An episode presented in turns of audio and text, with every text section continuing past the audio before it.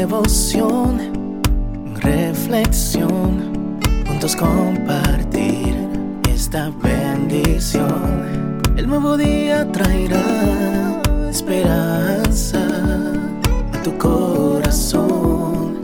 Qué bendición. Darwin Rodríguez, el podcast. Meditaciones matinales para adultos. Plenitud en Cristo. Escrita por el pastor Alejandro Bullón. Conforme a tu palabra. Entonces María dijo, He aquí la sierva del Señor, hágase conmigo conforme a tu palabra. Y el ángel se fue de su presencia. Lucas 1:38 Una de las personas más conocidas del planeta es María, la Madre de Jesús, la niña sencilla de 16 años que un día dispuso su vida al servicio de Dios se convirtió en una persona admirada y seguida en los cuatro extremos de la tierra. Su nombre atraviesa tiempo, cultura, raza e idioma.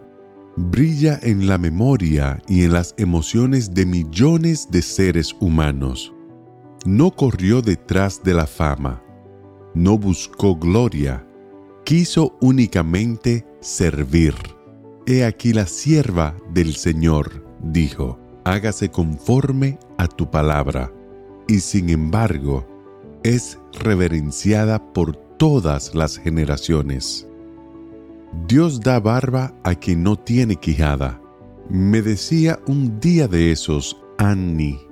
Su sueño era ser estrella de televisión y pensaba que yo podría ayudarla de alguna forma. Usted conoce mucha gente, me dijo con un brillo de expectativa en los ojos.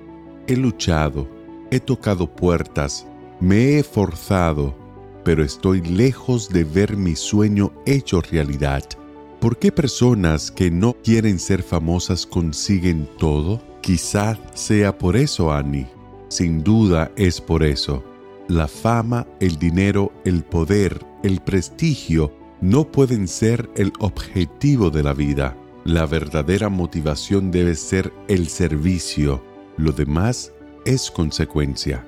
Si haces de tu vida una obsesión para alcanzar cosas, puedes incluso conseguirlas, pero ¿de qué te valen? Continuarás insatisfecha y vacía. Correrás entonces detrás de las sensaciones alucinantes del placer, pensando que eso es lo que faltaba para llenar el vacío de tu corazón.